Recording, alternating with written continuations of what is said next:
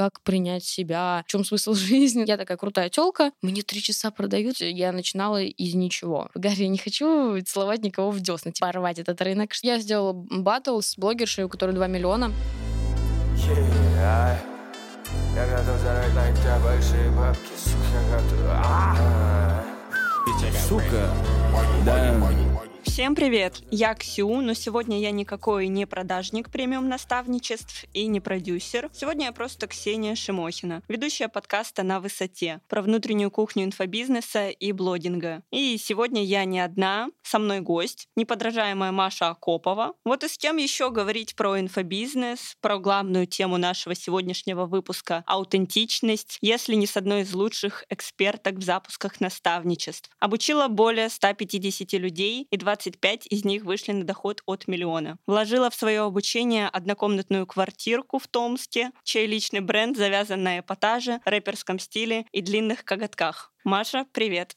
Привет. О, боже мой, это лучшее просто представление меня. Я, я возьму его себе на заметку. Всем привет. Ты буквально вчера поднимала тему позиционирования в блоге. Для тех, кто не смотрел, Маша говорила о том, что у нее нет позиционирования по типу наставник для наставников, наставник для миллионеров, потому что это никто не запоминает, это никому не интересно, и поэтому ее позиционирование — это девушка с деньгами. Давай сразу начну с вопроса. Что делать наставникам экспертов? Давайте немножко раскрою эту тему важную. Понятное дело, что я наставник экспертов. Я наставник, я эксперт тоже. Могу про себя рассказать в ста фразах разных. Это все будет про меня в любом случае. Но глобально, то есть зачем нужно позиционирование? Позиционирование нужно за тем, чтобы люди знали, как про себя говорить. Просто там, знать то, что ты там, не знаю, обучаешь людей зарабатывать больше денег, так, точно так же, как и все, в принципе, на этом рынке, этого недостаточно. Для продвижения глобального, для того, чтобы понимать вообще, в принципе, какую-то свою стратегию, чтобы понимать, что использовать, конечно, не хватает просто какого-то экспертного позиционирования, особенно если оно не какое какой-то уникальность, все-таки отдающей уникальности, потому что есть люди, которые могут придумать что-то новое, все равно, понятное дело. Но если вы понимаете, что, в принципе, по именно направлению э, инфобизнеса, ну, в принципе, примерно в одну дверь ломитесь, как и все, то ничего страшного в этом абсолютно нет, но просто нужно понимать, что чтобы достигнуть какого-то следующего этапа, чтобы стрельнуть, нужно еще что-то кроме этого. В первую очередь, это личность. Наставникам экспертов я советую просто понять, а, узнать, кто вы без своей экспертности, и понять, за счет чего вы можете быть интересны людям даже без результатов, без кейсов, без всего остального. Потому что у меня на это ушло, на самом деле, года полтора. И вот только сейчас я начинаю уже окончательно понимать вообще, кто я. Просто как человек, какие у меня данные, кто я в неформальном общении. Благодаря этому я могу знакомиться с кем угодно, благодаря этому я могу договариваться, я могу быть интересна в кадре, на том же подкасте. Типа, спасибо большое, что пригласила меня. То есть просто за то, кем я являюсь. Меня там могут вызвать на сцену, я могу там придумать какие-то шоу. И это, в принципе, основное. То есть это помогает мне двигаться. А то, на чем я зарабатываю, да, я помогаю экспертам расти, помогаю экспертам э, быть пиздатым в этом рынке. Маша, ты на днях была на инстадиуме, и твоя ученица, которая месяц назад выпустила свой первый трек, выступала на разогреве у Big Baby Tape. Как ощущения? Я просто в восторге была. Причем я узнала это за день до самого инстадиума. То есть я вижу, что мы были у Олеся Пашневой на ее мероприятии по раскрытию теневой а, страны женской сексуальности. Мы там танцевали, все круто, и я вижу тоже Рита там тоже была. Я вижу, она какая-то вся такая нервная, что-то вот что-то прям ее беспокоит. Она мне рассказала, что она будет завтра выступать на стадиуме, а я знаю, что там будет Big Baby Tape. Я ей говорю об этом, что понимаешь, вообще осознаешь, что ты будешь с ним на одной сцене. Это ее еще сильнее заставило нервничать, на самом деле. Я из нее безумно рада, я вообще в восторге. Я очень рада, что у меня есть хотя бы такая возможность побыть рядом, вот вместе. Как будто мы все просто друзья, на самом деле. Какой-то культурный обмен, когда мы обучаемся друг у друга. Потом мы просто вместе тусуемся, мы вместе что-то организовываем. Неважно, кто у кого проходил наставничество на самом деле. То есть это может быть звучать как обесценивание моего вклада, но по сути, да, это не так важно. Просто важно скорее, какие это люди вокруг меня, как мы соединяемся между собой. Я просто начала замечать, что вокруг меня, вот и ко мне приходят, особенно на VIP-группы, очень яркие, похожие на меня ребята. Меня окружают такие люди, они ко мне приходят учиться и становятся еще лучше рядом со мной, раскрывают себя, свой потенциал. Я в восторге просто. В такие моменты я понимаю, что это все не просто так. Как ты думаешь, почему она так быстро выстрелила? У нее была очень хорошая стратегия по тому, кому идти на наставничество и зачем. Изначально она пошла к Олесе, Олеся покоучиться. До этого она 1300 зарабатывала, только переехала в Москву, по-моему, если не ошибаюсь. Олеся ей помогла наладить вообще контакт с собой, поставить себя на первое место, и благодаря этому она выросла до миллиона. Дальше она пошла сразу же ко мне. Я в ней выстраивала такой внутренний масштаб. У нее было все равно сопротивление на и на чеки, и на вообще позволение себе быть там на первом месте, позволение себе иметь большую команду, быть звездой. Я ей сразу просто сказала, что я сделаю так, что ты, по крайней мере, почувствуешь себя железно номером один и реализуешь, ну, настолько, насколько успеешь там за полтора эти месяца. Но я тебе обещаю, что это будет старт вот в, в ту самую стратосферу. То есть это была в основном работа с ее вот отношением к себе, отношением к рынку и пониманию своего места здесь. Долго мы бились довольно, но за полтора месяца она выросла в деньгах в два раза. Даже не я ей давала эти советы, она просто изнутри почувствовала, что сейчас для нее уровень нормы делать э, там тусовку на... Она вложила в нее миллион. Я была там на этой вечеринке, это было волшебно. Все, я тогда поняла, что все складывается как надо. А потом она еще купила наставничество у Сташкевича. И это прям идеально. То есть уже на готовый масштаб в голове, на готовое понимание того, как бизнес строится, как работает вообще вся эта медийка в инфобизнесе. Она просто еще пошла к Сташкевичу. В первую очередь, что он дал, конечно же, эту платформу для медийности. Это в первую очередь, что он дает. Сказал ей просто идти записывать трек, плевать, что тебе страшно, иди записывай, и все, это стало там точка невозврата. Очень грамотная стратегия, обучайтесь, берите от людей лучше, потому что все вот эти компоненты очень важны. То есть первое, там, коуч, да, это отношение с собой, такой навык вообще, понимание того, как мир устроен. Я дала твердость, там, чувство масштаба, стратегическое мышление, то есть именно стратегическое, потому что у нее было такое, что она делает, а потом думает. Кстати, очень редко так бывает. Обычно люди слишком много думают и нифига не делают. У нее было наоборот, но это тоже там был перекос небольшой. Вот этот момент я исправила. Все, а потом, ну, типа, медийка, ёпс, то, что, то, что называется вот этими словами. И вот все это дало такой результат. На мой взгляд, э, следующий ее шаг — это позаботиться о своем здоровье, потому что сейчас очень большой скачок. Это позитивный стресс. Я бы ей порекомендовала сейчас на месяц уехать куда-то отдыхать, вообще там телефон минимально брать. Я уверена, что еще там через пару месяцев она прыгнет еще дальше. Сейчас у нее есть видение, это тоже на чем я работаю, то есть видение того, какой следующий у нее шаг. Она такая, я понимаю, что мой следующий шаг — это типа большой шоу-бизнес. Но особенно после того, как она побывала на сцене с Тейпом, она такая, все, надо, короче, знакомиться с остальными ребятами. То есть я прям вот за нее рада, что я понимаю, что она, у нее есть видение. То есть такая путеводная звезда, грубо говоря, куда идти. Это то, чего как раз многие люди очень сильно хотят добиться. Понимание того без чужих подсказок, да, что делать дальше. Говоря про рост человека, важно ли постоянно обучаться чтобы расти. Ну, как бы банально это не звучало, но мы сейчас вот говорим про определенную личность, и ты говоришь, что вначале она обучилась у этого, потом обучилась она у тебя, потом у еще одного человека. Можно ли добиться такого без постоянного покупки обучения? Иначе это кажется, как будто бы ты зарабатываешь, и опять же это вкладываешь, зарабатываешь, вкладываешь. Да, а ты без вложений дальше не будешь расти. В этом-то и есть принцип построения бизнеса. Мы делаем из себя бренда, как в любой бизнес нужны вложения. Это как раз мышление предпринимателя. То есть чем больше ты вкладываешь, тем больше ты возвращаешь, забираешь обратно. До первого миллиона, вот, ребята, кто будет слушать, железно. То есть ваша точка роста — это вот только вкладывать в свое обучение. Все. Другой вопрос, кому идти, да? Уметь выбирать там того, кто действительно там поможет тебе решить твой истинный запрос и вывести тебя туда, куда ты хочешь. То есть здесь как раз люди такие пытаются сэкономить частенько и такие, ну, ко мне ребята приходят спустя там три наставничества, и причем у моих учениц. Так, ребята, что вы сразу мне ну, напрямую не пошли? Не могли позволить, потому что думали, что ко мне нужно только когда уже там ты будешь супер крутой, невероятно. Просто могли бы срезать путь.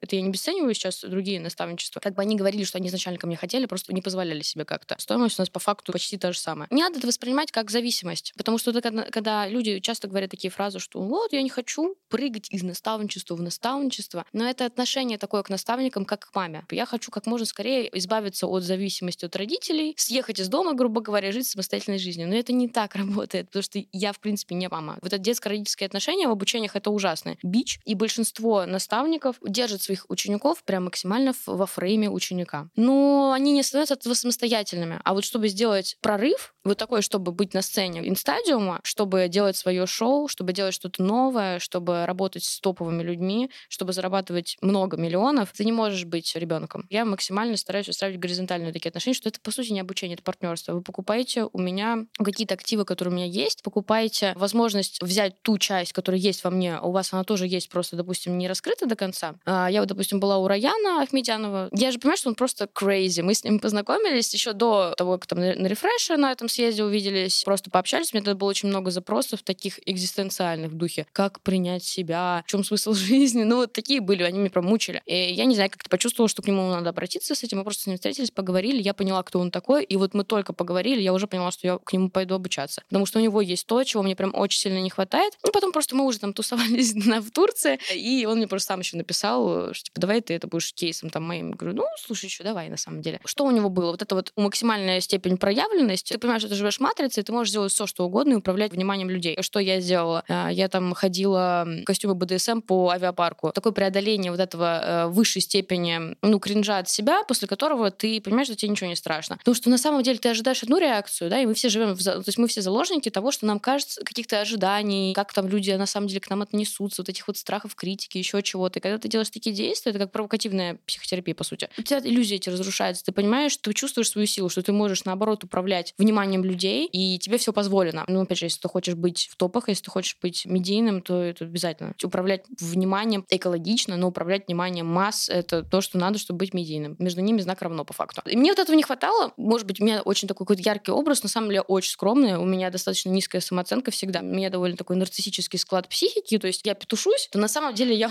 очень всегда сомневаюсь в себе. Э, то есть я работаю над этим, безусловно. Вот просто я такая. У меня такая конструкция в башке. Мне очень было важно получить вот это, что Иу, можно все. Как получить, неважно. Нет даже какой-то методологии. Вчера Артем Дюкарев про это говорил, что нельзя дать раз, два, три вот такие там уроки в наставничестве, и ты вот получишь то же самое, э, что есть у меня. Надо просто общаться с этим человеком, перенимать от него его модель поведения, общение, то, как он мыслит, и ты возьмешь то, что тебе надо, адаптируешь, все, то, что не надо, то, что лишнее, то, что просто была какая-то информация, отвалится. Вот, отвечая на вопрос. Это необходимо. Дело даже не в том, что обучаться. Я к этому отношусь так, что, во-первых, опять же, психика у всех такая немножко расколотая. Мы должны заниматься тем, что мы, по сути, собираем ее части. Вот те, которые мы в себе не приняли, те, которые мы в себе загасили, да, иначе, потому что если бы у нас бы все это было, мы бы уже зарабатывали миллионы, миллиарды и были номер один. Потому что на самом деле в этом нет ничего сложного, по идее. Мы сами себя гасим. И вот чтобы мы сами себя не гасили, то есть нам нужно качать себя в этом плане. А это можно делать только через других людей, причем, по сути, только через такой живой формат. Это не значит, что курсы там просто какие-то инструменты не нужны, они тоже нужны. На каком-то этапе они уже не играют такую роль, потому что, если мне не нужно изучать, как делать холодную воронку, я могу просто нанять лучшего человека на рынке, который сделает мне холодную воронку. Чего я должна? Мои обязанности — это быть звездой, опять же, быть на первом месте. И это реально моя первостепенная задача. Как ни крути, она самая главная. Потому что если этого не будет, все остальное разрушится. Поэтому так вот э, иду и собираю. Вот следующее тоже уже выбрала, кому пойду. И могу очень коротко вообще сказать, с чего в принципе началось. А я занималась танцами очень долгое время, 8 лет, и я прям хотела, на самом построить там карьеру. Совершала очень много, ну, как бы ошибок. То есть много было такого предательства себя, страхов, потому что это, на самом деле, очень похожая индустрия. Один в один, на самом деле. То есть там тоже нужно что-то свое создавать, то есть быть экспертом, грубо говоря, да, танцором, хореографом, и одновременно качать себя, свою медийность, и окружение там тоже имеет большую роль. Один в один, клянусь. Восемь лет я потратила на то, чтобы пробиться в одной нише. Сдалась в какой-то момент, когда просто словила плато, которое надо было просто пробить, но я не понимала, что это нужно пробить. Я думала, что это просто, наверное, не мое. Если у вас сейчас такой этап, что вы долго стоите на одном месте, это не значит, что это не ваше. Это может быть просто действительно плато. Вот как вчера говорил э, Радислав Гандапас, это когда лев сидит. Вот он что делает? Вот он не просто сидит, он типа готовится к прыжку. Люди так могут готовиться к прыжку годами, то есть это не значит, что ничего не происходит. Ну, в общем, я этого не понимала и такая, ну все, ладно, не мое. Причем у меня огромнейшие амбиции, я такая, ну, мне надо что-то выбрать было, где я прям разнесу рынок, что-то. Вот я такой революционер по натуре, то есть мне всегда хотелось быть что-то знаменитый прям трушно знаменитый, знаешь, чтобы типа все уважали меня. Я понимала, что тут все завязано на теле. Мне кажется, что к тому моменту, когда я смогу что-то достигнуть, он просто развалится потому что это все-таки очень жестокие тренировки, я очень жестоко тренировалась. Я такая, ну, походу, не мое. Пришлось расстаться с этой идеей. Было очень обидно. Потом я еще параллельно занималась наукой. Я, у меня красный диплом по химической технологии. Я вот МИРЭА заканчивала в Москве, потом поступила в магистратуру в Италии. В Италию решила не переезжать, испугалась, только начался карантин, и я подумала, что, ну, нет, я не была настолько уверена, что я хочу связать свою жизнь с наукой, а ты уже повязываешься, если ты уехал в другую страну. По сути, это еще тоже зависимость от родителей, потому что ты не можешь работать в Италии. То есть там такой был бы загруз, что я бы только и делала, что училась. Там еще надо было бы итальянский учить. Там вообще было бы не до какой-то абсолютно работа, и я поняла, что боюсь просто вот этого, не уверена, что это мое. Ну, поступила в Питер чисто, чтобы свалить от родителей, и чтобы у меня был, ну, backup. Если вдруг у меня не получится, например, на фрилансе, а я тогда уже наметилась на фриланс, я узнала, что Ваня, грубо говоря, бизнес в Инстаграме, то есть я до этого просто лет пять вела блог как модная телка. Вот, какие-то фоточки такие, там, в подъезде сижу, не знаю, там, модные какие-то шмотки. Ну, как могла, так и вела. Мне было поэтому еще максимально, кстати, сложно начинать вообще хоть что-то делать, потому что, да, у меня там было 800 подписчиков, это мои друзья все, я такая крутая телка, и тут, значит, что-то надо продавать, какая-то экспертность, боже мой, какой зашквар. Мне было очень сложно тоже через это пробиться. Мне было неприятно, но я понимала, что это первый шаг, и нельзя на первом шаге облажаться. Ну и что, что мне кринжово, это не важно, это моя жизнь, что хочу, то и делаю, привыкнуть, ничего.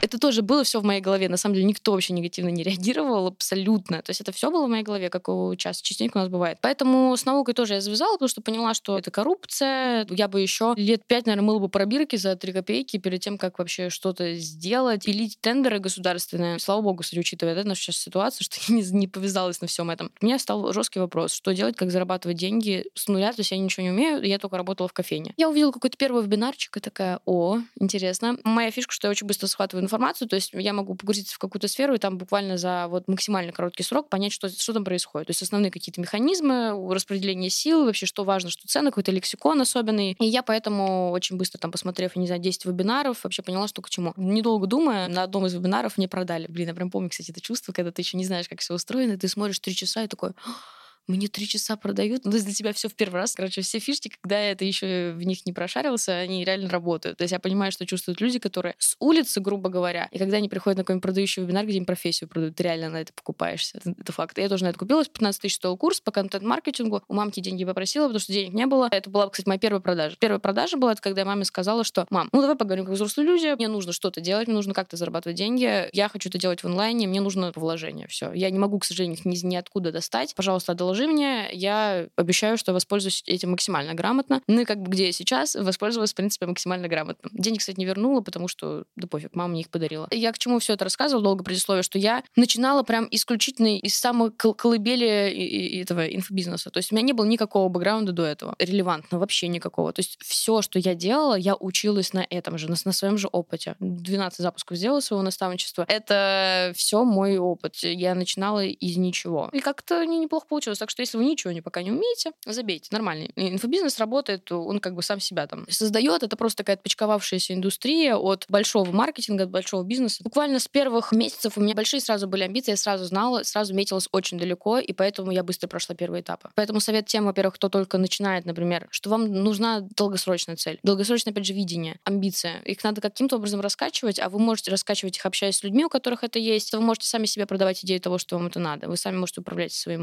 мозгом на самом деле. Я понимала, что да, мне нужна какая-то там плюс-минус известность, неизвестность, но что-то там ну, точно нужно, чтобы у меня вот была какая-то аудитория, чтобы меня где-то там признавали, приглашали на подкасты. Деньги, надо много денег, я понимала. И это была не, не инфантильная такая позиция, что типа, ой, мне надо много денег, вообще я могу себя бесконечно потратить, как часто люди говорят, я прям вижу, что это обман.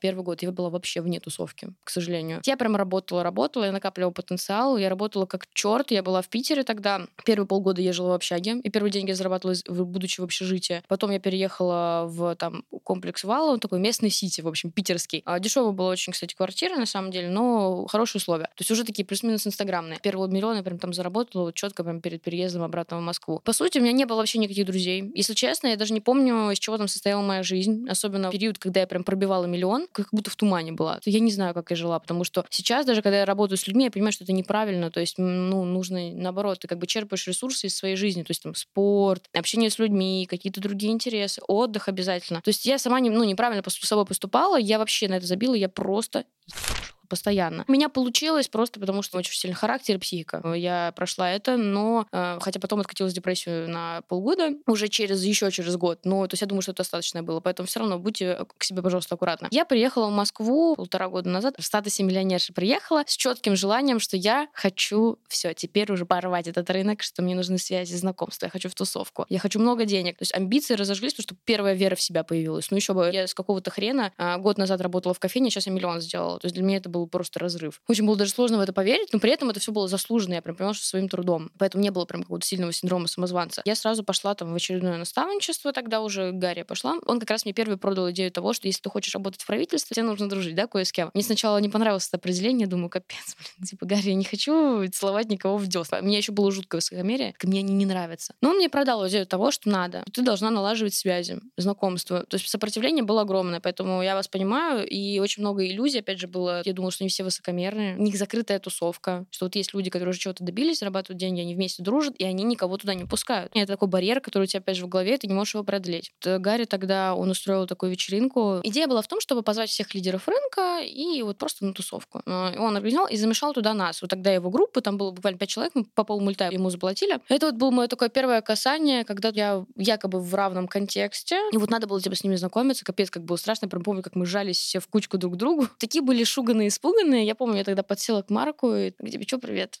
Там, это я Маша.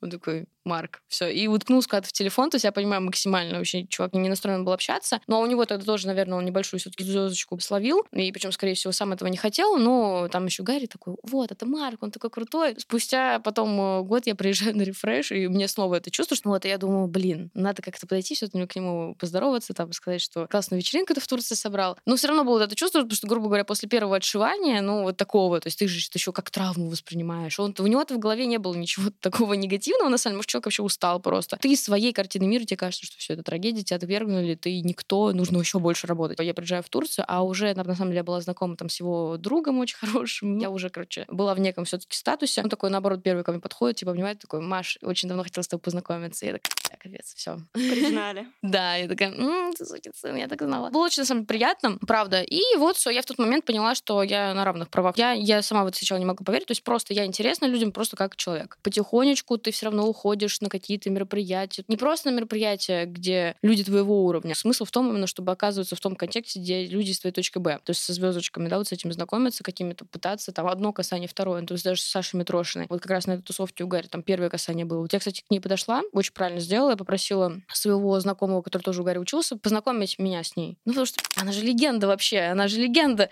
Все, ну, что-то там пару шуточек а, выкинула, то есть нормально, было очень нервно, не, точно не потрясное общение, я тебя не поразила своей харизмой, но уже было что-то. Для меня это было такое, то есть к самой Саше Петрошной подошла, как это было первое касание. Я прям понимала, что я готова, типа, касаний 10 сделать, чтобы какой-то контакт наладить. Это называется менеджмент окружения. Это важно и интересно, в конце концов. Я ради чего вообще все это делаю? Тоже, чтобы общаться с классными людьми, с которыми мне кайфово. И потом было еще несколько касаний. Потом я подружилась с Женей Родионовым, это чувак, который тоже, в общем-то, знаком с ними всеми, со всей верхушкой. Ну и, соответственно, через него там как-то про меня тоже кто-то узнал. Потом я была на рефреш, там была Саша. То есть она там меня тоже видела, понятное дело, но мы не общались. Она видела то, что я с Марком тусуюсь. А потом Саша Митрошина подарила мое наставничество своей подруги. Эва Бергер, мы с ней тоже познакомились на рефреше, она прям очень сильно захотела ко мне, и ей на день рождения Саша Митрошина подарила мое наставничество. Я уже от этой новости, если честно, охренела. Какой-то день просыпаюсь, раз, типа, Саша на меня подписывается. Но я была тоже в каком-то тогда, не то что депрессивнике, но в таком тревожном состоянии. Она, знаешь, на меня подписалась, я такая, ну... Я понимаю, что я не могу испытать какую-то радость. Чувствую, что не незаслуженно или еще что-то, или там страшно, вдруг отпишется. Ну и какие-то очень странные мысли. Я почему-то тогда не испытала вообще никакой радости, но как от факта офигела. Потихонечку я подошла к ней. Потом там где-то я аккуратненько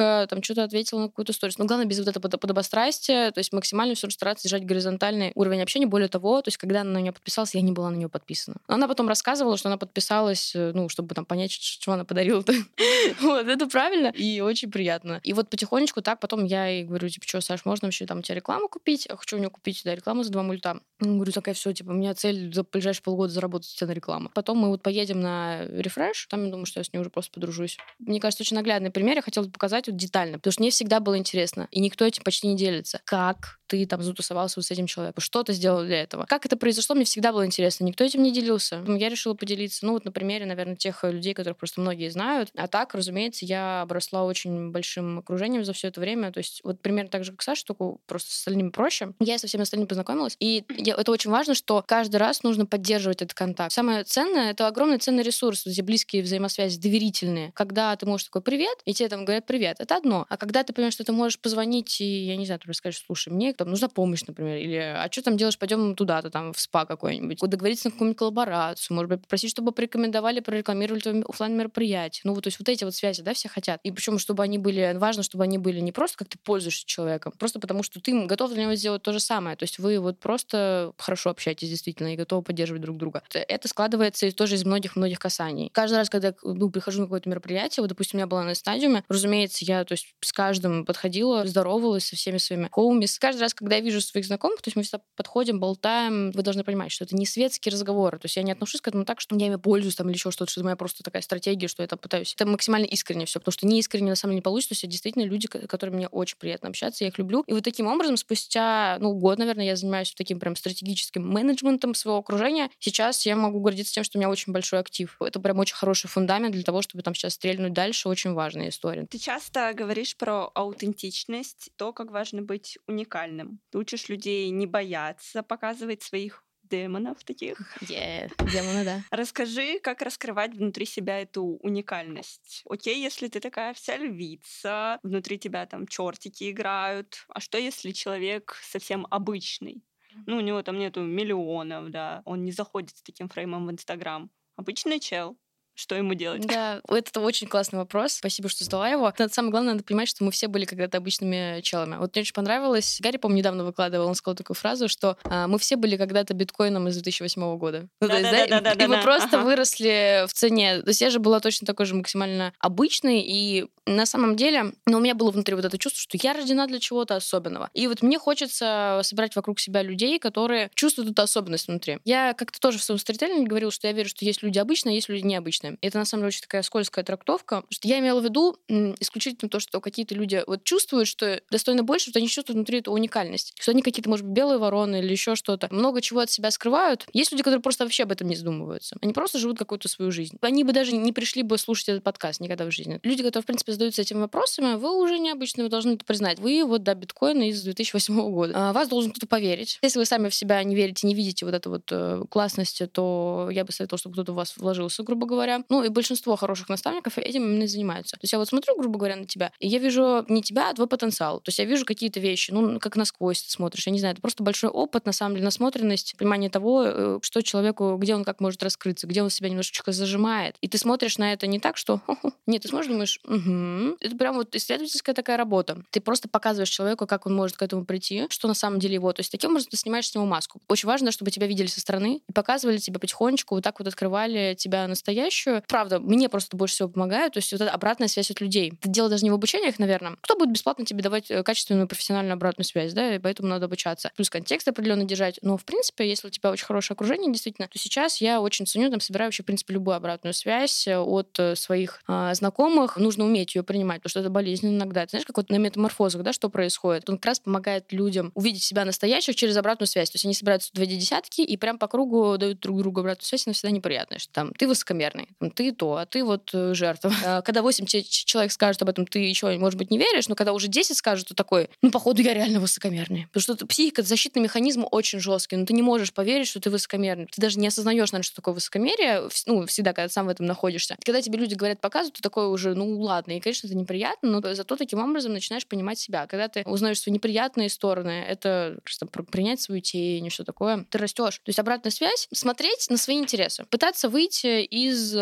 привычного какого-то хода жизни, потому что когда мы в привычном ходе жизни, мы очень многое делаем на автомате и не задумываясь над этим. И многие даже ну, не задумываются над какими-то более глубокими вопросами в духе там, а точно мне надо именно вот это делать? Может быть, я хочу что-то другого, может быть, я хочу как-то по-другому выглядеть. Соответственно, чтобы включить эту осознанность к самому себе, лучше вывести себя из зоны комфорта. Что-то начать делать не так, как раньше, все что угодно. Раньше чистили зубы левой рукой, сейчас будем чистить правой рукой. Переехать в другую квартиру, например, в другое жилье вообще идеально, там, переместиться в другую локацию. Почему люди говорят, что на Бали приезжаешь, там, где все меняется, там тебя вскрывает? Дело не в том, что остров какой-то волшебный, просто совсем другая обстановка, ну совсем. И ты в себя в другой обстановке, в непривычной, совсем по-другому начинаешь проявлять. Начинаешь понимать, ах, вот ты какой настоящий. Ах, вот, мне кайфово спать до 12 утра, ничего себе. Ну, то есть мелочи, да, такие, но это тоже, да, немножко про тебя. То есть, ну, себя узнаешь. Блин, оказывается, я люблю лениться, я на самом деле не люблю работать. Я просто все это время пахал по привычке, а на самом деле я люблю отдыхать. Я тоже в какой-то момент поняла, что я обожаю, то есть, лениться просто. Вот, допустим, я очень люблю смотреть сериалы, кино, вот так вот, просто залипать, потреблять контент вот, пачками вот так вот. Я, правда, от этого счастливо становлюсь. И, значит, у меня этого должно быть много в жизни. Ну, то есть это не значит, что я должна теперь перестать работать. Это значит, что я должна выстроить свою работу так, чтобы я оставляла время для своих интересов, вот этих вот, которые мне реально, от которых я кайфую, и чтобы я работала, не знаю, там, два часа в день, например, час в день, либо там три дня в неделю. Вот так вот я выстраиваю свою сейчас работу, потому что я знаю, что я на самом деле люблю лениться, отдыхать и ну, веселиться, в общем. А раньше мне казалось, что я вообще трудоголик, капец какой. Ну, трудоголик я по привычке, это болезнь, трудоголизм, как алкоголизм. Есть еще такое упражнение на аутентичность. Вы смотрите на какой-нибудь любой предмет, я сейчас смотрю тоже тут книжки. Если бы я был книгой, то какой бы книгой я был? И начинаете перебирать. И вот так можно ко всему. Если бы я был бы напитком, каким бы я напитком был? Тест «Кто ты?». Вот, тест «Кто ты?», да, да, кто-то из Наруто.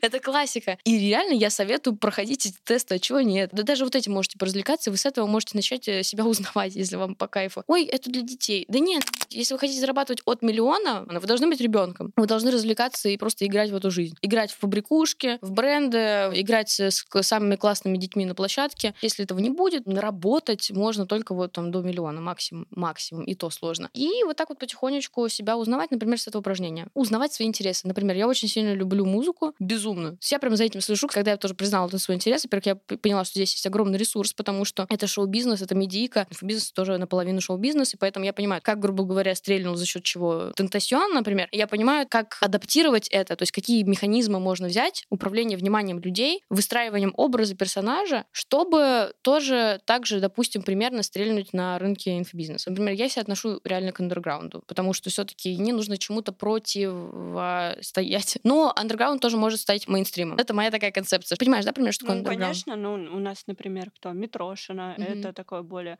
попсовый вариант. Да, да. То есть она, леги... ну, то есть она легенда, она, грубо говоря, Егор Крид, а я... Оджи Буда. Оджи Буда, да, спасибо.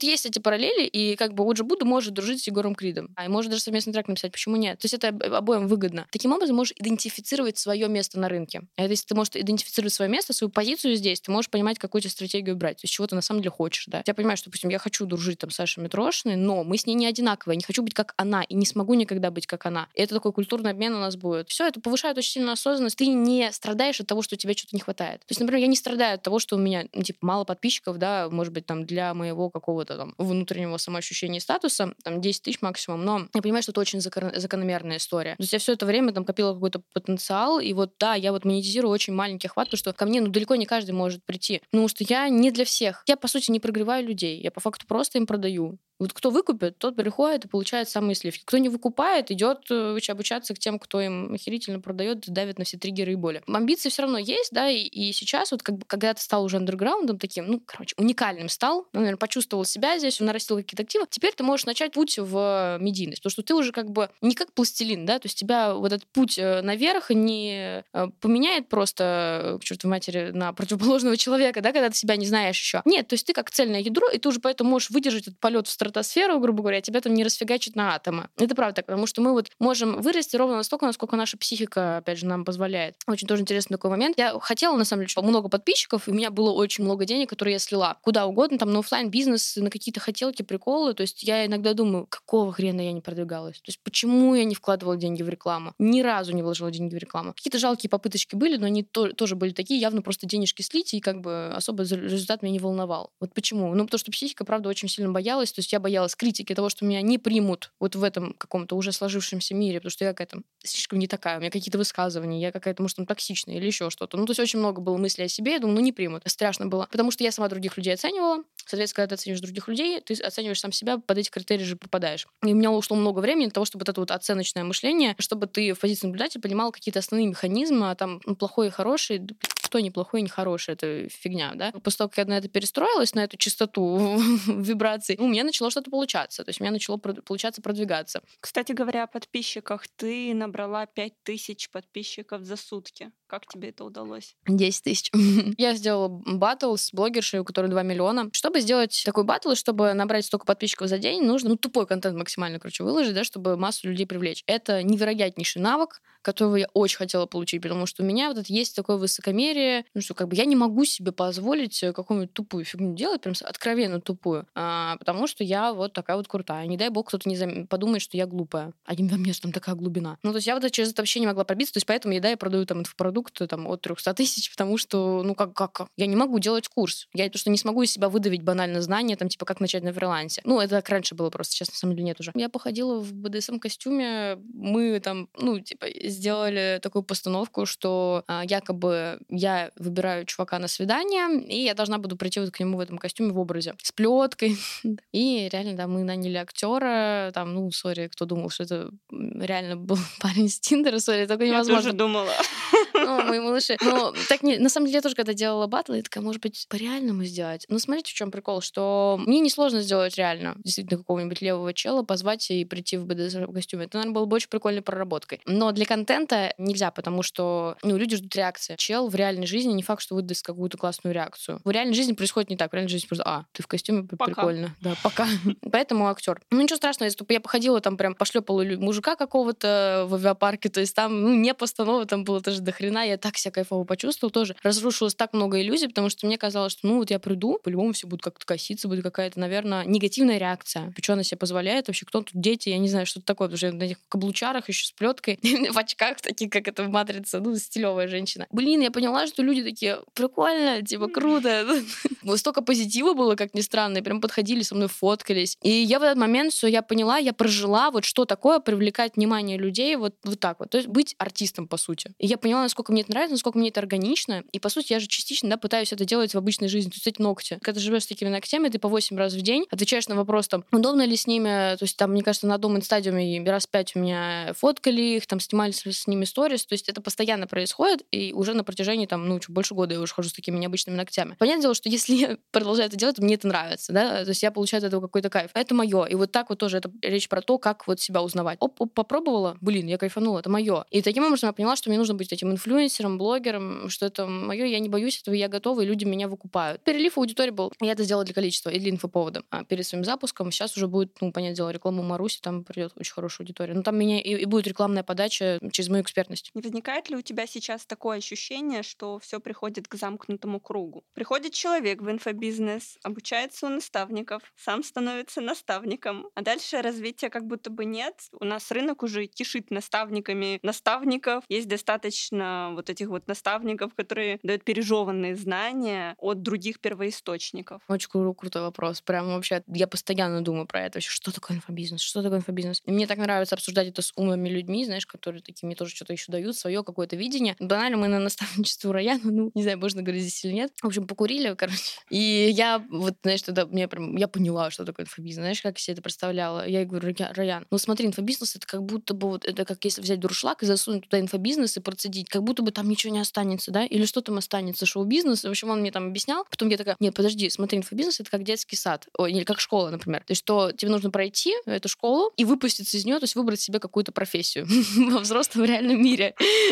Вот, я очень много параллелей провела. Поэтому то, что ты говоришь, я про это думала, и более того, то есть я, получается, была королем всей этой пирамиды. Я изначально понимала, что это пирамида, очень быстро я это поняла, и более того, я себе, я не засала даже на выступлении про это рассказать. То есть у меня прям был слайд, где слева пирамида, справа мыльный пузырь. Это было мое первое выступление, я там выступала, причем с крутыми чуваками, там, с Пашей Ронисом на одной сцене, еще я такая, ну, я хочу это сделать. А, это тоже, да, речь про то, чтобы говорить то, что ты думаешь. Потому что на самом деле я тогда все это скомканно рассказала, потому что я не была на 100% уверена в своих мыслях, хотя это гениально, вот. И это правда. Но я тогда была не очень уверена. И поэтому люди такие, ну, не очень выкупили, может быть, в зале. Но я хотя бы пробовала. И, то есть нужно быть уверенным в своих мыслях, потому что, особенно если что-то новаторское, такое необычное, разрывное, потому что потом кто-то это повторит другой, просто позже и на большую аудиторию уже. И, в общем, был огромный внутренний конфликт от этого, потому что для меня очень важен этот профессионализм и заниматься чем-то, заниматься чем-то серьезным. Это тоже установки. Э, Установки, это, не знаю, как мне родители передали, потому что, ну, мой папа и, ну, мама, в принципе, да, они до сих пор, их отношение к тому, чем я занимаюсь, что это пирамида, и это какая-то полная херня. Прям такое отношение, то есть я ничего не могу сделать с тем, чтобы объяснить, на самом деле, за этой, на этой почве. Мы с ним сейчас плохо общаемся, несмотря на то, что то есть я проработала всех родителей уже давным-давно, но я выбрала для себя коммуникацию, что мы не коммуницируем. Если вы видите везде картинку, что всех э, там счастли- счастливо общаются с родителями, но у вас не так, э, поверьте, вы не один такой, это все нормально тоже. Важно там, как вы к этому относитесь, насколько сильно портит вашу жизнь, если это ваш выбор, и вы понимаете, что так будет правильнее, ну, это нормально. Ну, то есть, ну, конечно, мне было сложно. То есть я хотела это доказать папе, что нет, я занимаюсь классными вещами. Наверное, поэтому моя психика заставила меня попытаться сделать два оффлайн бизнеса серьезных. Когда я делала бренд одежды, мой папа был просто в восторге. Просто в восторге. Когда я ему сказала, что я закрыла бренд одежды, он был совершенно не в восторге. Но я поняла в тот момент, что для меня, наверное, моя жизнь, в ней есть еще есть какой-то смысл, кроме того, как доказывать что-то папе. То есть я понимаю, что я уже мучаюсь над этим вопросом, да, какой вот инфобизнес, какой такой неправильный, какой-то дурацкий, еще что-то. Уже, ну, последние года полтора. Если я все еще здесь, ну, значит, это мое. Я отношусь к этому так. То есть в любом рынке, абсолютно в любом. Во-первых, вся наша жизнь пирамида. Можете сказать, я только буквально вчера читала пост Сережи Гала- Галантера, это который муж Марии Афониной. А, у него прям был пост насчет пирамиды, там просто, там, правда, было про крипту, что типа скам ли это, пирамида ли это, то есть так можно по все сказать. И, ну, он говорил, что все в нашей жизни пирамида. По сути, это жи- жизнь это тоже скам, потому что а, для, для людей, которые верят в Бога, потому что, а, ну вот, ты живешь, живешь жизнь, а, думаешь, что ты вкладываешься, инвестируешь, знаешь, в этот проект а, в Эдемском саду, а потом а потом бац, ничего нет, да, обидно, ну, скам, скам. Вот, то есть так можно ко всему относиться. И мне, кстати, вот у меня когда был кризис, что я понимаю, что, блин, чем я занимаюсь, э, и мне прям, ну, многие тоже умные люди, они прям тоже говорили так, что, слушай, все пирамида. Да если ты делаешь салон красоты, здесь то же самое. То есть тебе нужно сделать так, чтобы один клиент рассказал другим клиентам, эти клиенты рассказали другим клиентам. Вот как бы ты вот такую создаешь штуку, сетевой бизнес, грубо говоря. Поэтому меня часто, меня очень сильно кидает. Вообще у меня есть, у меня такая теневая сторона, назовем, или субличность. Человек, который все вот. И то есть прям все. Это я раньше точно отрицала, потому что так нельзя. То есть нельзя ругаться на считать там, что какие вот конкуренты, там нужно их только любить исключительно, потому что они все мои друзья большинство, они все замечательные, нужно их только уважать вообще все. Ну вот есть во мне вот эта часть, которая такая, ну вот это фигня. Или вот это, ну как-то вот это по-дурацки. Ну, ну, то есть вот у меня есть, я перестала ей сопротивляться, я ей поддалась. Ну, то есть, знаешь, как такой чертик как раз вот про демонов, да, ты спрашивал, это как такой у меня демон на первом лече, я его слушаю периодически, потому что там огромное количество ресурса. Потому что он мне говорит, что вот инфобизнес вот такой, такой, такой, такой, такой, секой, вот что мне не нравится. Я это признаю, но просто как вот уже моя цельная часть использует это не так, чтобы просто жить с тем, что в негативе, да, а использует так, что значит мне нужно что-то привнести на рынок, то, чего мне здесь не хватает. Ну, то есть это получается очень круто, что наоборот, я, я вижу в целом, я вижу, что здесь не хватает, что мне важно что-то в него привнести, и я готова привнести культуру, в первую очередь. Ну, кстати, это правда. То есть культуры не хватает, потому что оно, ну, новенький рыночек совершенно, и здесь, то есть еще люди такие, ну, уже сейчас, то есть видишь, раньше там, допустим, люди даже между собой не дружили, там было отметить э, страшно лишний раз кого-то там. Сейчас то есть, мы в том этапе, когда уже, наоборот, это круто. Но я считаю, что следующий этап — это когда люди начнут на кластеры какие-то разделяться, ну, как, допустим, в том же рэпе на самом деле. То есть, что есть все равно андеграунд, есть вот такое одно объединение, второе объединение, третье. То есть, по каким-то ценностям все-таки люди между собой вот выбирают, с кем дружить. Сейчас никто никого не выбирает. Сейчас просто надо дружить со всеми, чтобы побольше рекламы, а, а, окружения. А следующий этап будет, когда, наоборот, снова вернутся какие-то конфликты или еще. То есть, когда люди будут чуть-чуть более избирательными, и это будет круто. Ну, вот я хочу как раз, возможно, это начать. Но при этом у меня тоже есть такая часть, что я хочу со всеми дружить, потому что это выгодно. Прямо как в рэпе. Да, прямо как в рэпе, конечно. Я же говорю, что все в нашей жизни связано с рэп-культурой. Ребята, общайтесь со мной, вы это поймете. Прислушиваюсь, да, что вот э, беру оттуда ресурсы, опять что я хочу привнести. Так что я вот тоже хочу привнести, то есть э, благодаря тому, что я прислушиваюсь к себе, я понимаю, что нахожу ответ на вопрос, что такое инфобизнес. Во-первых, это образовательный бизнес, и откуда он взялся? Он взялся оттуда, что какой самый большой инфобизнес в мире?